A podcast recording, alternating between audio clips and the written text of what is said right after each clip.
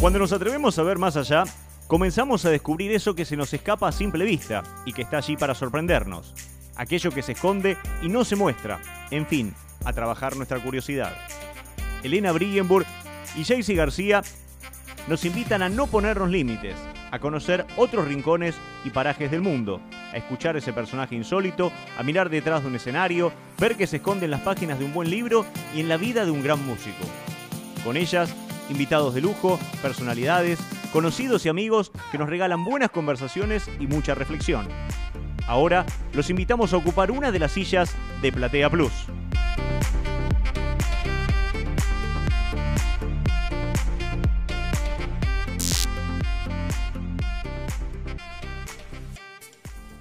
Para este episodio, con el que Platea Plus cierra este año, la primera temporada de Platea Plus, un año que a todos nos marcó de manera significativa, quisimos invitar a un especialista, un especialista que nos ayude a pensar, a pensar en lo que ha sido este año, pero a pensarlo desde otros términos, en cómo esto que nos ha sucedido, esta circunstancia que a todos nos ha afectado, cómo influyó en nuestra psique y cómo podemos abordar ese futuro que se viene de la mejor manera posible. Por eso decidimos invitar a Eduardo Carballo. Eduardo Carballo es un psiquiatra venezolano, analista junguiano y miembro de la Sociedad Internacional de Psicología Analítica. Es, tiene más de 20 años dictando conferencias eh, sobre temas antropológicos, políticos, arquetipales, simbolismo y todos cómo se pueden aplicar a Latinoamérica, a Norteamérica y a Europa. Tiene también más de 15 años eh, participando en programas de capacitación para analistas en los Estados Unidos y en diversos países de América Latina. Fue el presidente de la Sociedad de Analistas Jungianos de Venezuela y es el actual presidente de la Sociedad de Analistas Jungianos de Colombia, porque allí reside en Bogotá con su familia. Así que desde Buenos Aires le damos la bienvenida a Eduardo a Platea Plus. Así que bienvenido y muchísimas gracias Eduardo por estar aquí con nosotras. para mí es un placer, Helen, este, de participar en el espacio de ustedes. Soy un seguidor de Platea Plus, me encanta el programa, me encanta la forma en que tú y Jaycee lo conducen, entonces de verdad que el placer es mío. Bueno, muchísimas gracias Eduardo y, bienvenido. Bueno, como, como estaba diciendo Elena, la verdad es que este año para todo el mundo, eh, creo que nadie se salvó de que su zona de confort se haya visto sacudida, ¿no? Y bueno, queríamos arrancar por aquí y que nos dieras un poco tu opinión como profesional a ver cuál para ti es el principal aspecto que más nos ha afectado. Mira, este año definitivamente ha sido muy importante, muy significativo en términos de aprendizaje de vida, porque yo creo que de, alguna manera ha afectado, primero no ha sido regional, sino ha sido universal. Es la primera experiencia que tenemos de una situación donde todo el mundo esté involucrado. Y por otro lado, que no ha sido generacional, sino que todas las generaciones, no, ha afectado a una generación en particular, sino ha afectado a todas las generaciones. a la persona de la tercera edad, bueno, porque está eh, considerado una persona de alto riesgo en lo que estamos viviendo, al, al, niño porque está en una situación de incertidumbre permanente en la, en la cotidianidad, al adolescente porque le cambiaron toda la, la, la forma de relacionarse y a los adultos, bueno, porque nos ha cambiado por todos lados la, la forma de comunicarnos, la forma de trabajar, la incertidumbre frente, frente a lo que estamos viviendo. Entonces, realmente ha sido una experiencia muy impactante. El, yo creo que sí, de aquí nosotros eh, podemos salir con un aprendizaje, podemos considerarlo independientemente de lo complicado que ha sido un año que nos deja una gran riqueza independientemente de la cantidad de pérdidas que han habido. O sea, en muchas familias han habido pérdidas de personas porque, porque han muerto. Este, en muchos hogares también ha habido pérdida de la forma de producir del trabajo. Este, hemos perdido espacios, hemos perdido eh, cotidianidad, pero si nosotros como, como humanidad podemos salir aprendizaje de esto, créeme que yo lo veo como una, un gran aprendizaje, una, una, como un año que puede dejar una gran riqueza. Sí, yo, yo, bueno, creo que también opinamos eh, igual en ese sentido, ¿no? Y, y en tus consultas, ¿qué ha sido lo, la generalidad que te, han, que te han presentado? ¿Cuáles son las cosas que tú has observado y, y, bueno, que tus pacientes te han, te han dicho? ¿Cuál es el mayor, el mayor problema o la mayor situación que han tenido?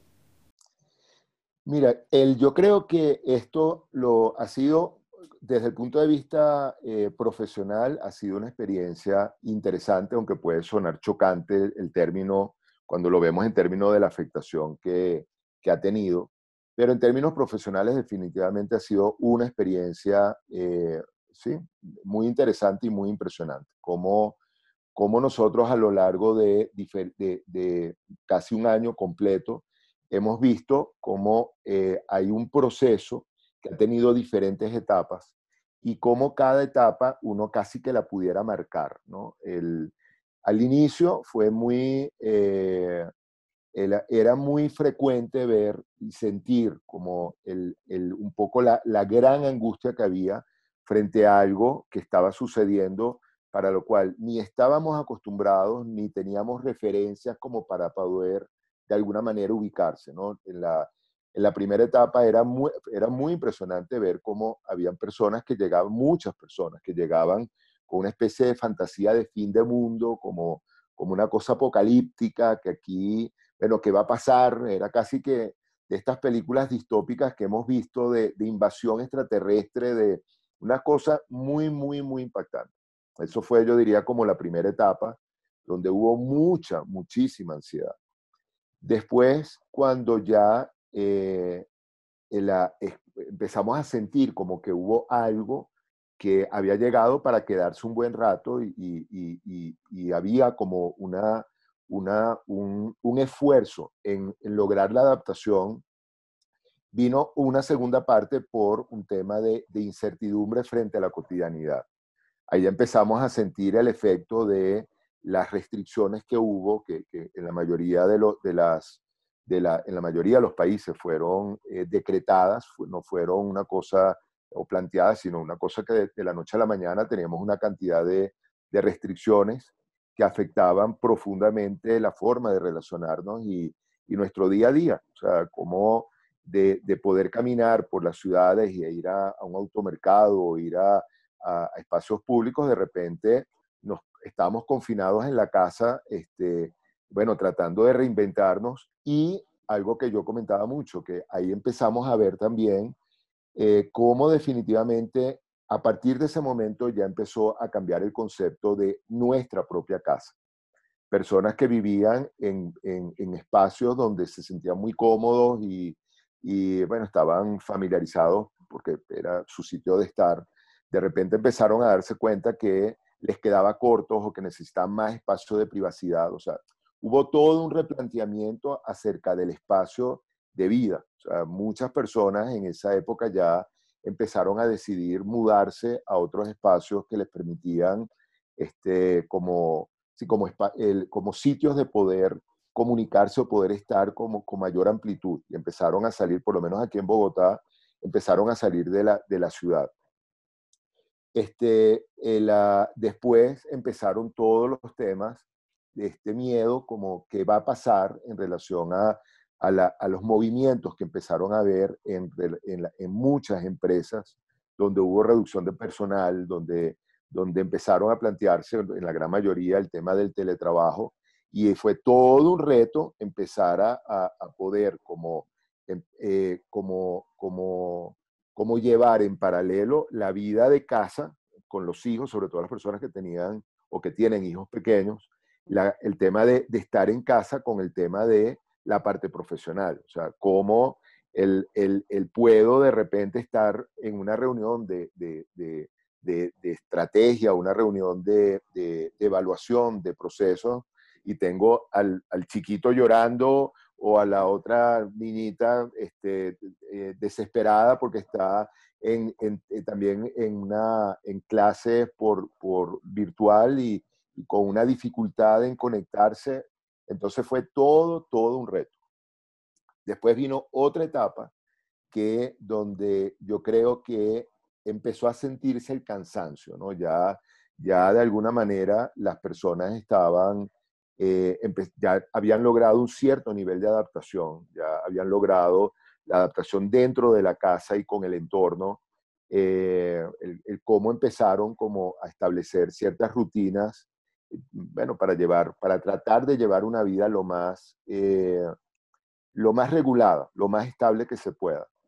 Y a partir de eso ya empezó a sentirse el cansancio del aislamiento, el cansancio de esta forma de comunicarnos que, que como todo esto ha traído dos caras, una cara muy complicada, pero una cara muy buena, pero por otro lado la cara complicada de la falta del afecto, del no sentir la presencia del otro.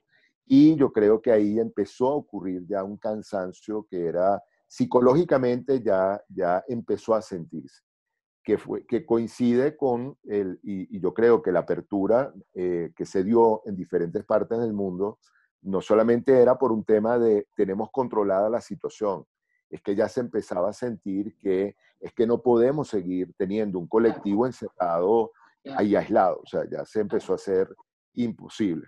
Y entonces ahí vino otro momento donde una especie, yo diría, como de, de, entusiasmo de salir, pero un poco desaforado, ¿no? El, el, las personas empezaron como, como a buscar otra vez sitios públicos con eh, muchas de las personas incluso eh, rompiendo como, como situaciones de, de, una cierta, de un cierto cuidado, este, y que bueno, que coincide con las segundas olas que han habido en muchos países, que yo creo que psicológicamente era inevitable que, en un momento determinado este, ocurriese como esa desbandada.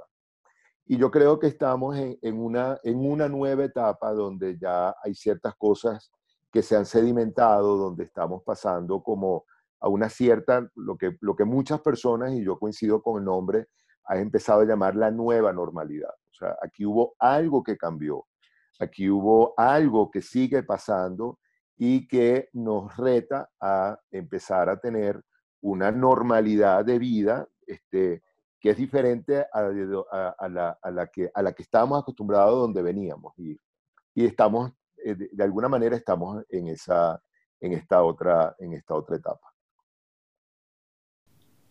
Y cuando tú vas nombrando todo eso y dices que estamos ahora en ese momento, en este, yo, yo me pongo a pensar que ese, ese miedo inicial que, que describiste, ese, ese temor que a todos nos paralizó, puso en, en marcha una cantidad de mecanismos de científicos, expertos y tal, y ya tenemos la esperanza de la vacuna, ya ni siquiera es esperanza, ya hay anuncios formales de que nos vamos a vacunar. Entonces la parte física de alguna manera está, entre comillas, cuidada y, con la esperanza de que eso se recupere, pero hay, hay algo que nos pasó también más allá, que fue todo este año. Entonces, en este, en este momento en el que estamos ahorita, ¿cómo, ¿cómo crees tú que podemos empezar a trabajar para eso que va a venir? que, porque eh, estamos como en, una, en un momento bisagra, porque estamos un poco abiertos, pero no del todo, o sea, aquí no tenemos libertad, o sea, son ciertos muy pocos países a los que puedes viajar, es más, hasta dentro del propio país no te puedes mover con libertad. Entonces, eso en, en ¿cómo, ¿cómo, tú ves que va a venir eso en, en los próximos meses? Mira, yo creo que, que, lo que viene va a ser complejo, ¿no? Como, como yo, y que creo que va a depender mucho de esto que comentamos al inicio, de el nivel de aprendizaje o la curva de aprendizaje que hemos tenido eh, como colectivo. En, la, en, en, el, en, en, lo psicológico, psicológicamente hablando, eh, uno permanentemente se está moviendo en dos ejes, ¿no? En el eje individual, cómo esto me afectó y qué tanto aprendí yo como ser humano, como individuo, pero también hay un aprendizaje colectivo, hay, una, hay un eje que tiene que ver con el, ah, con, bueno, con el grupo al que pertenezco, con el país al que pertenezco, eh, que, que, que está ahí también presente. Entonces yo creo que va, el, el, el, qué va a suceder va a depender mucho de el, a nivel individual de cómo esa cantidad de individuos pueden funcionar como una masa crítica que afecte a lo colectivo. Pero en, un poco como adelantándonos, hay eh, ciertas cosas que yo creo que pasaron ¿no? y, que, y que siguen pasando.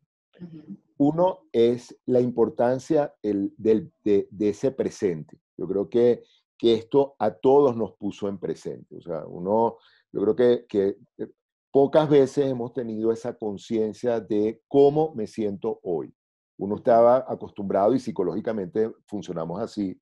Uno, Todo para si uno funciona como por lapsos, ¿no? Entonces, hoy es eh, eh, enero, hoy es lunes, está empezando la semana, entonces estoy, salgo con entusiasmo y tal, entonces ya miércoles estamos más o menos a media semana, estoy más o menos cansado, pero no importa porque viene el fin de semana y entonces el fin de semana me voy a reunir y ahí. Aquí todo eso cambió. Aquí, aquí no había lunes, aquí no había domingo, aquí todos los días se parecían, aquí y llegó un momento que la gran mayoría de los individuos empezamos a vivir el presente, o sea, ¿hasta dónde puedo llegar hoy? Bueno, hasta donde la energía me dé, hasta donde pueda, hasta donde el cansancio o la ansiedad o el dolor o lo que pueda. Eso, eso yo creo que eh, ha sido muy impresionante y ha sido muy importante. Y por otro lado, en, sobre todo en los adultos, eh, estoy hablando de, adultos a partir de los 30 años, 30, 35 años, empezó también algo que yo creo que, que está muy presente, que vamos a ver cuánto tiempo dura, pero es la conciencia de mortalidad. O sea, el, algo que nosotros hemos tenido durante todo este tiempo es que lo que estamos viviendo nos puede producir la muerte, a nosotros o a las personas que están en nuestro entorno. Yo creo que algo que ha funcionado y que ha sido una, eh, dentro de las características que ha tenido esto, ha sido una, una, yo creo que un gran elemento que ha funcionado es que afortunadamente esto que estamos viviendo, uno sentía que nuestros hijos, que las personas más jóvenes, eh, de alguna manera estaban protegidos. Entonces, esto es un tema que, lo que, que eran los adultos los que teníamos que lidiar con esto. Pero tener a este colectivo de adultos con la conciencia de mortalidad no es fácil. No es fácil porque eso va a influir, o, en principio, nuevamente hablando de la masa crítica, de esto, no sabemos qué tanto esto que estoy diciendo yo, este, eh, que, a qué tantos individuos los ha tocado y eso cómo va a repercutir en el colectivo. Yo, yo sí creo que hay una masa crítica que suficiente como para generar un cambio desde allí, ¿qué ve uno? el, yo, yo, he estado en contacto pues, por el mismo trabajo clínico, o sea, lo que somos los terapeutas, los psicólogos, las personas de, apoyo psicológico, realmente eh, ha sido impresionante la, la, el, el, volumen de trabajo, cómo se multiplicó, porque, bueno, porque entre la ansiedad, entre las depresiones, entre las pérdidas que hubo, entre entre la solicitud a ayudar a pensar un poco lo que estaba pasando y pensar cómo podemos acompañar, el trabajo ha sido impresionante. Entonces nos ha tocado ponernos en contacto con muchísimas personas de diferentes partes, que viven en diferentes partes del mundo, que pertenecen a diferentes organizaciones o diferentes colectivos, y, el, y ha sido, bueno, es como, yo creo que a muchos de nosotros fue así como que el mundo se nos hizo como, como si, si ya teníamos una cierta apertura y una cierta eh, visión de, de, globalidad, de alguna manera esto se hizo, se expandió. Porque, bueno, porque el contacto con, con, con eh, personas que viven en, del otro lado del mundo y con unos conflictos y con unas dinámicas la teníamos el, el, bueno, al, alcance de una pantalla. ¿no? Así es. Entonces, eh, fíjate, yo vi, he visto muchas situaciones de personas de la tercera edad que por mucho tiempo los pusieron, eran los primeros que estaban como confinados porque eran los que tenían un mayor riesgo de, de, de, de complicarse si se contagiaban. Y muchos de ellos dijeron, y ya hace, yo diría como en la segunda etapa, dijeron, ¿sabes qué?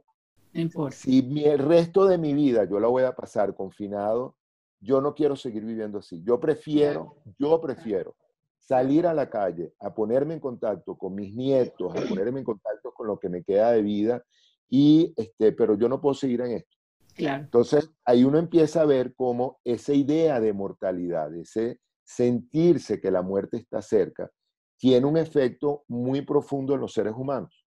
Y es un efecto donde ese vivir el día a día y vivir el día a día parte de una manera rica, o sea, porque, porque ya, bueno, al miedo inicial de que si salgo a la calle me contagio y me muero, ya llegó como un tema de, un, de, un, de, un, de un asumir, bueno, que si salgo a la, a la calle y me contagio y me muero, quiero que sea con los mejores recuerdos que yo he tenido. Exacto. Entonces, es como la mortalidad empieza a tener una, una, un efecto realmente este, importante en muchos seres humanos. Y por otro lado, en, los adultos no tan, no, tan, no tan tercera edad, pero que, que estamos, aunque, este, yo estoy muy cerca de, de, ese adulto de tercera edad, pero los que no estamos todavía ahí, pero estamos muy cerca. Nos incluimos. aunque no parezcamos. No parecemos, nos incluimos. Será ella, yo no. Ya va, siempre depende del lugar del mundo donde te encuentres y haya ese límite de edad. Exacto, sí. Bueno, yo creo que, que, ahí hubo también una, hubo muchos momentos de reflexión acerca de la vida y acerca de la calidad de vida y acerca de lo que, de, de lo que uno quiere, de alguna manera, como, como, como llevarse. Y yo creo que ese tema de la mortalidad tan cerca este, hizo, tuvo ese efecto. Entonces yo creo que hay como en muchas personas un replanteamiento de esa vida a futuro, un replanteamiento de ese cuando llegue él, o sea, cuando llegue el retiro o cuando llegue el patrimonio que quiero acumular o cuando llegue X cosa. Es como para muchas personas se dieron cuenta que, que la vida es ahora, o sea, la vida no es cuando llegue, la vida es ahora en este momento. Exactamente. en, en este grupo, en esta generación, y yo sí creo que el, tenemos que estar muy atentos, muy, muy atentos a lo que va a pasar en nuestra generación de adolescentes y en nuestra generación de niños. Porque ese mismo concepto de la vida es para ahora, que usualmente lo tiene el adolescente, cuando ahora tú tienes un adolescente que tiene eso, no solamente por su naturaleza, sino que aparte lo tienes como un mensaje del colectivo, bueno, tenemos que atenderlo. O sea, no, no, es que eso sea bueno o malo, pero sí creo que va a ser todo un reto atender a nuestros adolescentes y a los niños, porque los niños, eh, de alguna manera, eh, cuando nosotros somos niños, no, el mundo tiene que ver con lo que a mí me transmite papá y mamá. O sea, hay, un, hay una, un, un, autor, un psicólogo, que a mí me parece que es espectacular, que, que lo que él dice, que él dice, el, yo soy lo que mi madre refleja eh, de mí. O sea, si mi mamá refleja que yo soy querible, yo soy querible. Si mi madre refleja que, que yo soy este, eh, alguien que, que, es aceptado y querido, eso soy yo. Por otro lado, si mi madre refleja que yo no soy querible o que yo no soy perfecto o lo que sea, este, eso soy yo. Esto lo comento porque durante todo este tiempo los padres hemos estado reflejando a nuestros hijos un poco cómo hemos vivido esto. Y definitivamente no todo el mundo lo ha vivido igual. Hay personas que han logrado una, una adaptación, una, una autorregulación y una estabilidad, pero hay personas que lo han vivido con mucha, mucha ansiedad y con mucha angustia, con mucha sensación de vulnerabilidad y de caos. Y eso definitivamente va a repercutir en esos niños, este, por lo menos por un tiempo. Eduardo, eh, ahora quisiera un poco hablar sobre, sobre algo que también nos está afectando específicamente hoy, cuando hablamos de distanciamiento social. Hablamos de distanciamiento social, hablamos de que nos conectamos a través de la tecnología con nuestros familiares, con nuestros amigos, pero la tecnología no sustituye un abrazo, no sustituye una caricia, no sustituye un afecto. Y vemos también cuando estamos por la calle que nos saludamos y ahora, digamos que ahora la forma de saludarnos es el codo. O sea, hemos buscado la forma, de alguna manera, de, de conectarnos a nivel físico porque es algo que definitivamente eh, es necesario. Sin embargo, hay países donde ya se puede salir, ya se puede uno eh, hacer reuniones quizás más pequeñas. Bueno, acá tenemos la suerte de, de, poder tener esta entrevista contigo, Elena y yo juntas. Pero, pero ¿qué, qué, qué está sucediendo con eso? Porque yo siento que ahora no se trata de un distanciamiento social, sino que ahora hay un distanciamiento emocional. O sea, ahora evaluamos a dónde vamos, con quién nos reunimos eh, y qué es lo que vamos a hacer. ¿Cómo, ¿Cómo ves tú esta situación hoy en día? Ok, fíjate, eh, nuevamente, como todo, puede tener una parte o una cara eh, negativa y otra, una cara positiva, ¿no? Yo creo que como aprendizaje, si nosotros, eh, esta como hiperconciencia en la que estamos en este momento, si podemos quedarnos con algo de eso, es muy positivo. O sea, los seres humanos y dentro de los seres humanos, unos, unos colectivos o unas regiones más que otras, tendemos a vivir una vida un poco eh, de una manera bastante inconsciente, ¿no? Bastante como va viniendo, vamos viendo, ¿no? El, uno, y uno ve cómo hay colectivos que, si lo podemos ver también como, como, como, como, una, como una forma de, referirnos como en etapas de vida, hay colectivos que son como muy viejos, ¿no? Es la persona que, que tienen esta conciencia de mortalidad, que hay una lentitud, que hay, este, y hay otros colectivos que son acelerados, que son apurados, que entonces somos un poco, y, me incluyo dentro de esos colectivos, somos un poco más de, ese tema de cómo va viniendo, vamos viendo.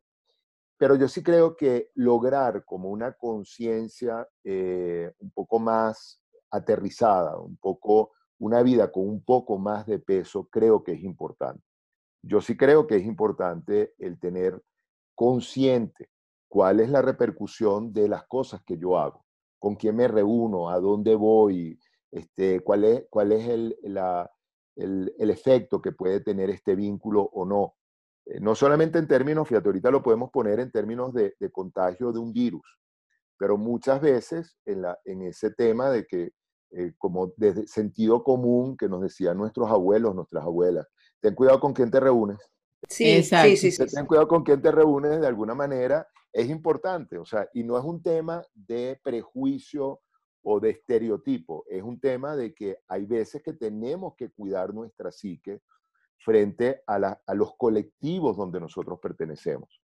O sea, nosotras tenemos una naturaleza psíquica que no es un, no es un comodín de, no es un joker de, de, baraja. O sea, yo, yo por más abierto que yo sea, por más tolerante, por más, hay ciertas naturalezas que no tienen que ver con mi naturaleza, con mi esencia psíquica y donde forzar, estar ahí dando vuelta o, o, tratar de pertenecer a, mira, lo que, lo que estoy haciendo es, tiene un, un, efecto, por llamarlo de alguna manera, muy tóxico en mi, en mi psiquismo, en, mi, en, mi, en realmente en mi calidad de vida. Entonces, tomar cierta conciencia eh, de eso creo que es muy importante. Lo otro que en relación a, porque lo, lo, que comentabas creo que tiene como varios elementos que son importantes. Sí, ajá. El, ah, hay dos cosas que, el, que yo comentaba y trataba de transmitir desde el principio. Cuando, cuando hablábamos de, de aislamiento, cuando empezaron a ver, cuando empezó a hablarse del, del aislamiento, algo que yo insistía mucho era que estar aislado no implica estar desconectado. Porque algo que había, que se vivía con mucha angustia, era esa sensación de que de repente era como que por ahí va a venir un meteorito, una bomba atómica y cada quien va a estar en una cueva y nos va a agarrar en la cueva, cada uno por separado y fin del mundo.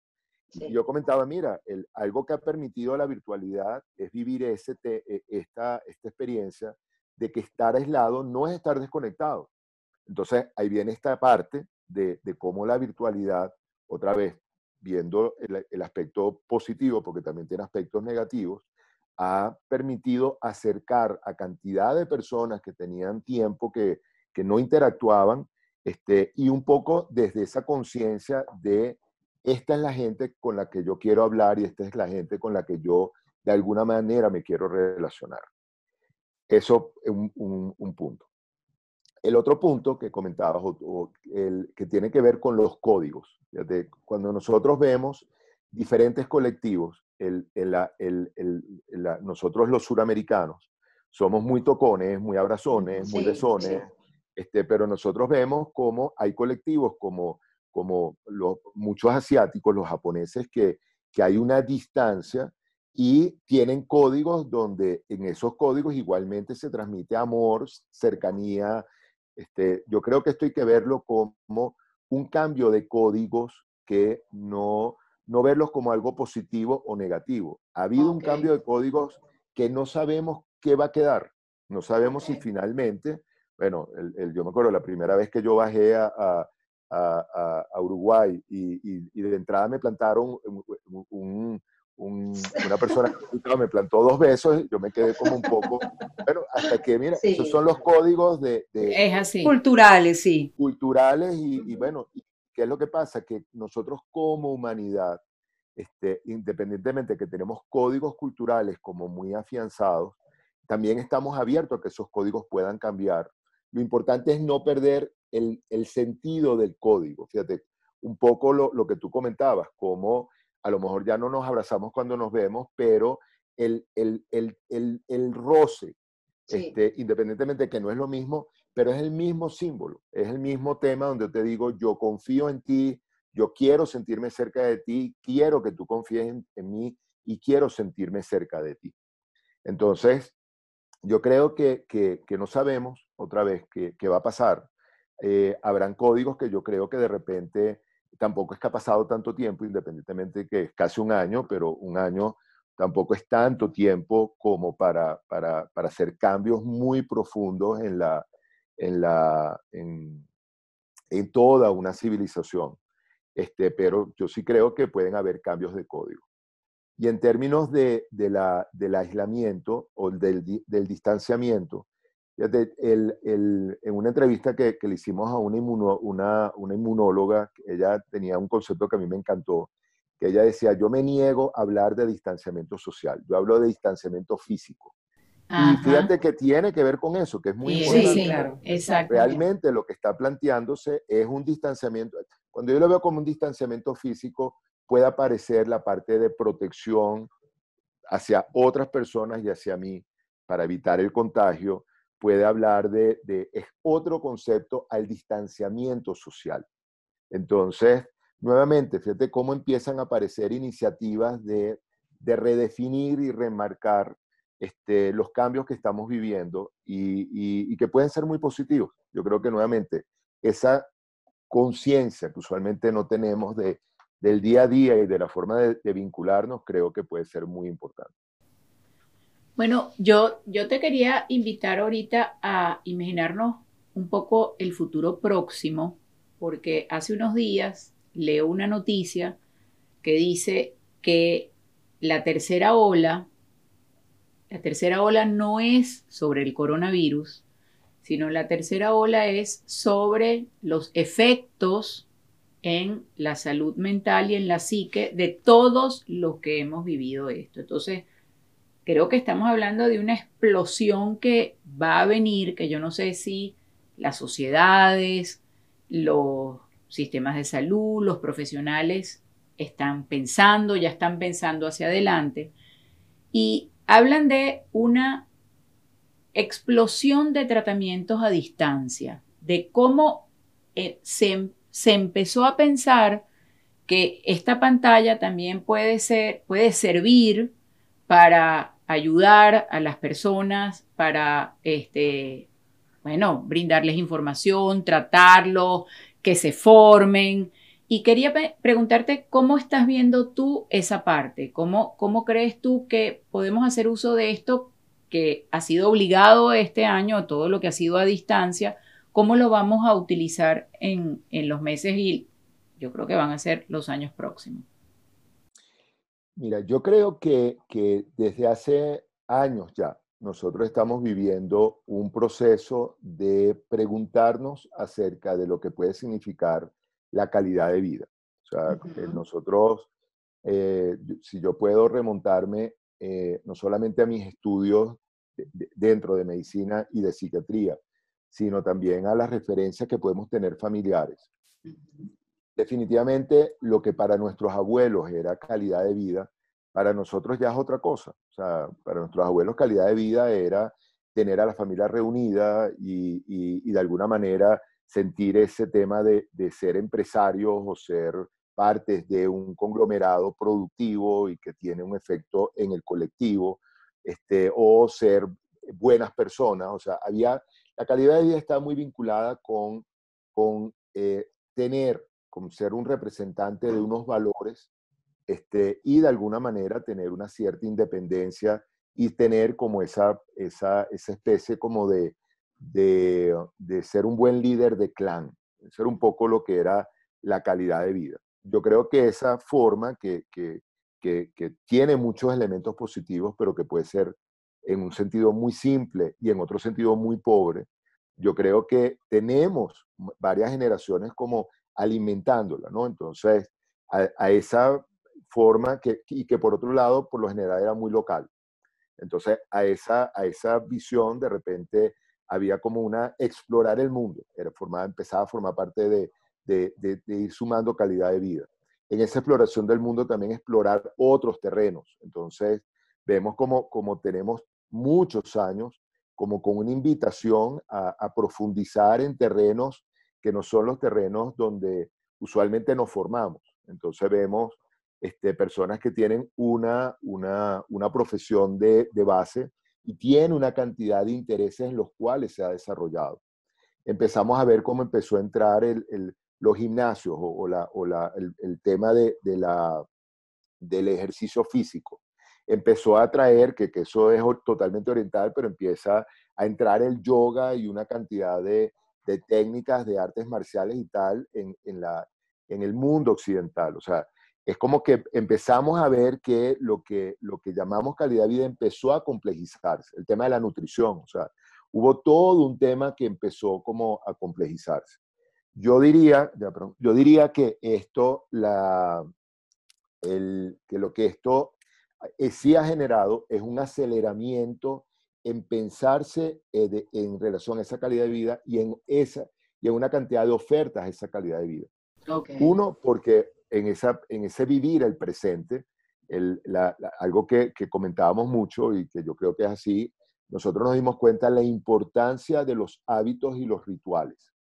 Cómo las personas que realmente empezaron a desarrollar ciertos rituales y ciertos hábitos empezaron a llevar esto mejor que otras personas. O sea, eh, a qué hora me levanto, independientemente de que esté trabajando desde la casa, bueno, bañarme y vestirme como si fuera la oficina, como si fuera el trabajo, este, horas de comida, horas de encuentro de familia, empezar a marcar la, hora de finalización del trabajo. O sea, hubo todo un tema de, tomar conciencia desde ese eh, presente de una cantidad de elementos y lo que me servía. Y paradójicamente, una cantidad de actividades que antes no se podían pensar como, como eh, de manera virtual, entre ellas, por ejemplo, el yoga, que yo soy un gran defensor y un gran eh, promotor del yoga, este, uno ve que entonces ahora hay cantidad de programas de hacer yoga por, por online. Eso hace un año, eso era impensable. O sea, un yoga online, mira, eso no existe. yoga se hace en, el, en, el, en la sana de, de, de, que te quede más cerca con la persona que tú quieras, pero hoy en día vemos que hacemos yoga online. Hay otra, otra el, el, hay diferentes técnicas de, de, acompañarnos que, que, antes era impensable o formas de hacer terapia impensables hacerlas eh, por esta vía y nos encontramos que sí se puede hacer, que funciona y entonces eso también da una enorme apertura. Porque antes yo hacía yoga con la persona que tengo en la esquina, o yo puedo hacer yoga con el maestro de yoga hindú, este, que ha sido el maestro de, de, de, de todos los otros maestros. Pues entonces, esto también cambió mucho y yo creo que en un sentido de aceleramiento. Eh, increíble la cantidad de gente que está permanentemente buscando información sobre nutrición, recetas, este, qué es lo mejor para esto. O sea, e, e, en ese sentido yo creo que... Es infinito, lo que hay es, eh, sí. Sí, las opciones han sido muchísimo, muchísimo más. Y para los, y para los analistas, ¿cómo, cómo, cómo te imaginas ese mundo tecnológico que, que, ustedes puedan también ofrecerle a quienes se quieran, este, bueno, consultarlos, hablarles? Mira, yo creo que esto, otra vez, en, relación al aceleramiento, eh, fue muy impactante. O sea, yo tengo mucho tiempo, a lo mejor por, porque tengo mucho vínculo con, con, con personas de, de, mi país, de Venezuela, este, y tengo mucho, bueno, estoy relacionado con, con diferentes grupos alrededor del mundo, y he, he tenido como la, la, la experiencia de la virtualidad desde hace muchos años. Pero definitivamente yo creo que hubo una, un darse cuenta, una normalización. O sea, esto ya, se, ya es una opción, pues ya esto no, no es una cosa eh, excéntrica o una cosa eh, que es para algunas personas y para otras no. Ya, se, ya nos dimos cuenta que hay una normalización. Yo, de hecho, en, desde marzo, que empezó aquí el, el, el cierre, la, la, restricción aquí en Colombia, eh, yo realmente he visto muy poco, o sea, creo que no he visto más de tres personas de manera presencial. Eh, y entre otras cosas, porque el, hay una de las personas me, me, me, llamó la atención y me dijo, oye, va a ser muy difícil para, para las personas empezar a ir, no porque no queramos, sino por vemos cómo vamos a lidiar con el miedo de qué otras personas y quiénes otras están yendo para allá están cuidando, Entonces, es como se, de alguna manera, esta normalización de, la, de la psicoterapia a distancia y por, esta vía, de alguna manera se normalizó. Eso no quiere decir, y yo, yo soy también, yo estoy, seguro, seguro que, la, que la, presencialidad va a empezar otra vez porque, porque hay una necesidad de contacto, porque uno ve la diferencia eh, definitivamente entre, entre tener a alguien eh, eh, enfrente hablándole y expresándole este, con toda la, la, riqueza del lenguaje corporal que uno está viendo, que de alguna manera en esto, por más que, que uno pueda ser acucioso, este, se pierde. Entonces, eso por un lado. Por otro lado, algo que ha sido una experiencia increíble y fue, yo creo que se dio, no, no fue una cosa que, fue pensada de esa manera. El, pero la, eh, en, en esta como acompañamiento virtual se fueron dando espacios donde los terapeutas de alguna manera nos cerra, no, no, eh, hicimos grupo para contenernos como terapeutas. Entonces, es una experiencia espectacular porque usualmente en el proceso de uno como terapeuta uno pasa mucho tiempo haciendo su propio, o sea, teniendo su análisis con su... Pero a partir de un momento es como que, que se pierde un poco ese vínculo terapéutico con el otro, se pierde como esa contención de, de poder hablar y poder decir cómo nos estamos sintiendo, porque bueno, porque en este zaperó, con esta locura, este, uno cargaba también con los, los miedos. Claro, propios. claro lo que te comentaba, lo que te traía al paciente también. Entonces, había veces que uno decía, bueno, ¿y qué hago con esto? O sea, ¿qué hago con esta imagen apocalíptica cuando... Entonces, en ese sentido, creo que esto también ha, ha, generado cambios muy, muy importantes.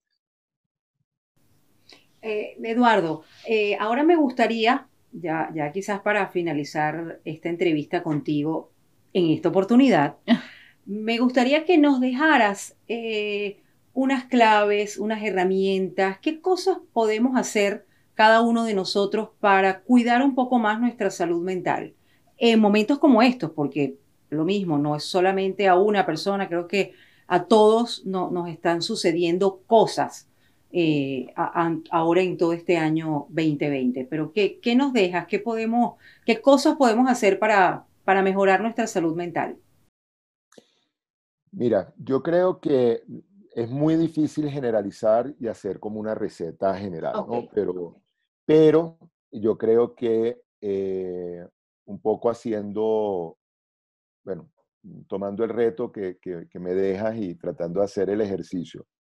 Fíjate, yo, yo diría que hay como, vamos, dentro de lo que estamos viviendo, yo creo que van a haber personas que están vinculándose a este proceso de dos maneras muy diferentes. ¿no? Uno es el que nuevamente, el que está en, procesando una pérdida, el que está todavía en desesperación, el que está con mucho miedo, el que, el que está, eh, el que de alguna manera esto generó un trauma, porque eso, eso es una realidad. Hay muchas personas que van a quedar, eh, que esto eh, ha generado un trauma.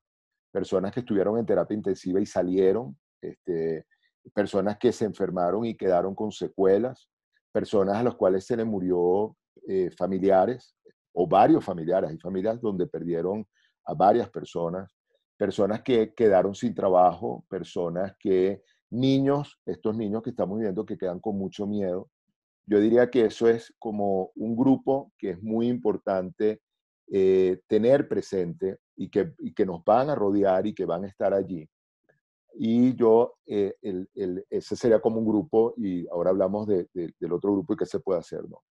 Con este grupo, hace mucho tiempo, yo oí un cuento que a mí me encanta y lo repito mucho y se lo digo mucho a los pacientes, que tiene que ver con, eh, era, el, cuento es de un rey en, un lejano paraje, donde el rey estaba, lo empieza, empieza a tener una situación muy compleja dentro del reino, este, empieza la cosa a, se le empiezan a caer las estructuras, empieza a haber sufrimiento, empieza a haber una cantidad de enfermedades, empieza a, ver una cantidad de cosas y él, desesperado, le, manda a llamar a un gran sabio, el, más sabio del reino, y le dice, oye, yo necesito que tú me digas qué se puede, qué podemos hacer frente a esto.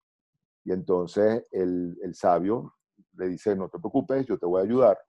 Y este, el, el sabio se va y al cabo de cierto tiempo llega y le da un anillo y entonces le dice, toma, este anillo tiene un compartimiento secreto que solamente vas a abrir cuando estás en el último momento de la desesperación. Entonces rey se pone el, anillo y está ahí, entonces, bueno, lo invaden, será el momento de abrirlo, y entonces no, y entonces pierde una cantidad de personas y será el momento de abrirlo, no, todavía no, y entonces lo ponen preso y hasta que un día estaba desesperado y abre el anillo y encuentra un papelito que dice, esto va a pasar. Esto claro. Al cabo, de cierto tiempo, el rey sale, este, solo lo llena y dice, wow, o sea, entonces sale, empieza a reconstruir su reino, empieza a, otra vez la cosa empieza a, estar bien y tal, y entonces manda a llamarse una gran fiesta y manda a llamar al sabio y para, para agradecerle. Entonces, en esa fiesta, el sabio se le acerca y cuando va a saludar al rey le dice en el oído, esto también va a pasar. Ay, qué bien, claro, qué bien, qué bien. Eso, en términos de, de, vida, yo creo que, mira, esto va a pasar. Este, y, y, es duro lo que mucha gente está viendo y esto va a pasar. A las personas que están en, en una situación quizás como, como no, tan, no tan complicada, no tan... Yo creo que, que es muy importante como empezar a pensarnos en relación a, a esa calidad de vida, en relación a a, cuáles son los terrenos que me rodean que me toca atender. usualmente eso no lo tenemos muy presente. Están mis vínculos y, en los vínculos podemos diferenciarlo entre, entre mi vínculo de pareja, que es muy importante, entre mi vínculo familiar, que podemos diferenciar entre mi familia más cercana a mis hijos y, y, la, y, la, y, un poco más alejada, donde están incluidos los amigos. Entonces, es el mundo de mis vínculos el mundo del cuidado, de, mi cuidado físico, cómo yo cuido mi cuerpo, mi alimentación, mi autorregulación, este, cómo yo encuentro y tengo presentes los mecanismos que tengo de, autorregularme, mis hobbies, mi tiempo libre este, y las actividades que pueden ayudar a eso. Entonces, el, como te digo, no, no, no, lo podemos ver como una receta, pero sí creo que son elementos que nos tocan este, tener muy presentes para, para para estar apuntando a ese bienestar y esa vida con sentido que de alguna manera todos estamos buscando. Tú sabes que, que después que uno te escucha, yo digo que también es muy importante estar informado, porque nada más haberte oído durante este tiempo que hemos conversado me hizo a mí pensar en una cantidad de cosas que yo misma no había pensado y, digo, qué importante es que eso se pueda encontrar, que uno se pueda informar, así como leemos y abrimos el, diario y vemos las noticias del coronavirus y toda esa cosa. Hay una cantidad de conceptos que tú has dicho que, que yo creo que ayudaría muchísimo estar informado, porque en esta conversación que fue breve, te digo que a mí me ha parecido sea, me llevo una cantidad de cosas que yo me imagino que Jaycee también, que, que, a uno lo, lo pone en perspectiva y, te hace, bueno, te hace pensar eso que tú dices, que esto también va a pasar. Este, yo te, te, te invito, Eduardo, porfa, si nos puedes contar tus redes sociales, si alguien quiere saber cómo contactarte, cómo buscarte, cómo escucharte, este, eh, a dónde pueden acudir. Mira, bueno, de verdad que te agradezco mucho el comentario y me alegra porque hay algo que yo tengo como, yo diría como, como un lema de profesional, que, y lo tengo hace muchos años, que es llevar la psicología a la calle. Yo creo profundamente en que saber de psicología es una herramienta de vida y, eh, lo aprendí yo eh, en siendo psiquiatra. Digo yo, si, si a mí me hubieran si yo hubiera sabido esto antes, hay que ver la cantidad de metidas de pata que yo me hubiera evitado. Este, si yo hubiera sabido esto antes, hay que ver la cantidad de oportunidades que yo hubiera aprovechado. Y este, eso lo tomé yo como, como casi que como un motivo de, profesional que yo llamo un poco como eso, llevar la psicología a la calle, como, y, no en términos de, de, de ponerla como eh, simplificar al extremo, sino como poder llevar estas cosas que son complejas este, y, que, y cómo las personas pueden utilizarlas como herramienta. Entonces, en, base a eso, y un poco que casi que fui impulsado por, por este tema de, de, la virtualidad y de los aspectos positivos de la virtualidad, este, construimos una plataforma que se llama arquetipus.com, arquetipus con Y, bueno, un poco por el tema de, lo arquetipal, tiene que ver con, con aspectos ancestrales de nuestra psicología, entonces, arquetipus.com es una plataforma que los invito a visitar. Este, la, la estamos realmente eh, lanzando a partir de enero. Este, Pero entonces va a tener contenidos eh, de psicología, va a tener, eh, vamos, ahí vamos a tener una cantidad de conversatorios, de entrevistas que hemos tenido también, un poco con esta intención de llevar como, como elementos, reflexiones, posibilidades va a tener ofertas de, actividades que pueden enriquecer esto y pueden generar esta reflexión y esta, como pequeños elementos que son primeros ladrillos para una transformación mayor este, y un espacio donde podemos como intercambiar eh, ideas, inquietudes, este, eh, herramientas. Este, entonces, bueno, los invito a, a visitarla. Qué maravilla, qué maravilla. Oye, de verdad que yo, Eduardo, te, te agradezco muchísimo porque yo me llevo de esta conversación eh, tus palabras de optimismo. Eh, o sea, esas, eh, es, todo lo que nos has dicho, la verdad es que todo lo que, cuando hablas de cambio, por supuesto siempre depende de cómo se presente uno ante el cambio. Pero de la manera como lo planteas, no es que suene fácil, sino que es real. O sea, el cambio está allí y va a ser para bien, y todo pasará y, sabes, de verdad que yo te agradezco muchísimo porque, porque me has llenado de, ese optimismo que además necesitamos en momentos como estos. Muchísimas gracias. Nosotros tenemos unas preguntas para pero antes de que termine, unas preguntas rapiditas, porque nos da mucha curiosidad. ¿Qué, ¿Qué libro está leyendo Eduardo Carballo ahora? Mira, eso con dolor te tengo que decir que en este momento ninguno. No tengo, e, es de las cosas que yo he sentido durante este tiempo. No tengo tiempo para leer. O sea, el, el, ha sido muy interesante porque ha sido un tiempo para exprimirme. O sea, eh, más bien he escrito mucho, el, pero desafortunadamente no tengo tiempo para leer. Eh, si tuviera que escoger un libro, eh, hay hay eh, dos libros, hay un libro que estoy buscando y hay un libro que me encantaría encontrar, ¿no? Si tuviera que escoger un libro, buscaría una novela. A mí las novelas me encantan, me parece que es la, la, la, forma de uno transportarse y uno meterse en, en, otra, en otras dimensiones, otro mundo. Entonces me encantaría buscar una novela que de alguna manera eh, tomarla cuando empiece a tener tiempo libre. Y el otro libro eh, es el, que no lo he encontrado, es Orar, de, escrito por Juan Pablo II. Entonces yo creo que en este tiempo también ha, habido, ha sido muy interesante como, como esa apertura, como esa, no sé, como una activación de lo espiritual y yo, bueno, yo soy, el, Juan Pablo II a mí me parece, a mí me encantó como, como, como, como ser humano y, y como, como lo que, y sé que tiene un libro que fue eh, sus reflexiones y, una cosa muy íntima acerca de la manera que tenía de aproximarse a lo espiritual.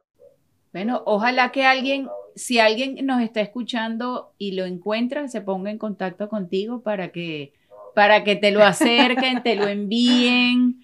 Eh, ¿Y películas ves, Eduardo? ¿Has visto alguna película últimamente? Mira, como te digo, estoy el desafortunadamente no. O sea, yo soy muy, ahora les, digo, yo si buscara algo igual, yo soy muy de musicales. es algo que, que es la, la familia se burlan de mí porque, porque, y ahorita que lo dices, este, el, em, mi papá, por, por, yo creo que por más de 10 años, él nos llevó, todos los años nos llevaba a ver este, la, la novicia rebelde de Sound of Ay, qué belleza. Por 10 años. Bueno, llegó un momento que, que, que, nosotros, que somos una familia más o menos grande de hermanos, nos sabíamos todas las canciones de memoria. y fíjate, y paradójicamente era, era dentro, de, dentro del drama que estaban viviendo, porque era una familia que empieza a ser perseguida por el nazismo y tiene que salir de Alemania había un tema de, de, ese ambiente familiar y de lo que genera la música, lo que genera, lo que tú eres capaz de hacer con tu vida, que, que bueno, que afortunadamente siempre me ha acompañado. Entonces yo soy un, cosa que bueno, toda mi familia cuando yo le digo vamos a ver una, un musical, me miran así como con cara de, este, pero me parece que son fantásticos. Entonces... ¿Y, ¿Y qué música escuchas, Eduardo? ¿Qué música te gusta escuchar? A mí me gusta mucho el jazz. Me parece que el jazz es un género que es fantástico, eh, que tiene una profundidad, que tiene, te toca una, el feeling de una manera que es una delicia. Este, eh, por otro lado, me, el jazz a mí me evoca un ambiente alrededor que, que es muy rico, es muy de, de, de compañía, muy de amistad, muy de, del, del encuentro, del momento. Y por otro lado, la música clásica. Yo creo que sobre todo en, la, época barroca de la música me parece que es, bueno, a mí me transporta, pues a mí me, la utilizo muchísimo como, como acompañante, me encanta, me encanta, me encanta. Yo diría que, que para mí el, uno de los grandes genios que ha tenido la humanidad en todos los sentidos ha sido Bach y, ha sido mi gran acompañante. Este, sí. ¿Y algún momento del día? ¿Cuál es tu momento? Yo diría que dos, ¿no? Yo, el, el, el amanecer, el, cuando yo me despierto, que entonces empiezo con esto que estamos hablando de la rutina, eh, durante todo este tiempo me ha permitido como desarrollar una rutina ya con más disciplina que, que ha sido muy difícil haberla tenido antes, que, que tiene que ver con meditar y como, con encontrarme con, con esa primera parte del día y la, el final del día, donde, donde ya hay un, déjame cerrar, déjame volverme a encontrar con la familia, buscar algún momento de, sí, como de, de, cierta tranquilidad, ¿no? de, cierto disfrute. Este, son como los dos momentos del día que, que, disfruto más, que, que, están ahí como, como muy presentes. Bueno, Eduardo, gracias. De verdad que creo que ha sido un lujo este cierre de temporada para Platea Plus con todo lo que nos has contado, cómo nos lo has explicado, Así que te lo agradecemos, mm, ha sido espectacular y yo creo que lo vamos a tener que invitar a toda para que sea así como que nos cierre todas las temporadas, yo porque es una maravilla. Yo creo. Muchísimas gracias. Muchísimas gracias por la invitación. Creo que estos espacios para compartir ideas, reflexiones son fundamentales en estos momentos que estamos viviendo. Y más en este momento de encuentro familiar y de, bueno, de replantearnos muchas cosas. Entonces, gracias a ustedes por la invitación. Bueno, Eduardo, gracias. Chao. Chao. Si te gustó este podcast, síguenos en nuestras redes sociales y suscríbete a nuestros canales.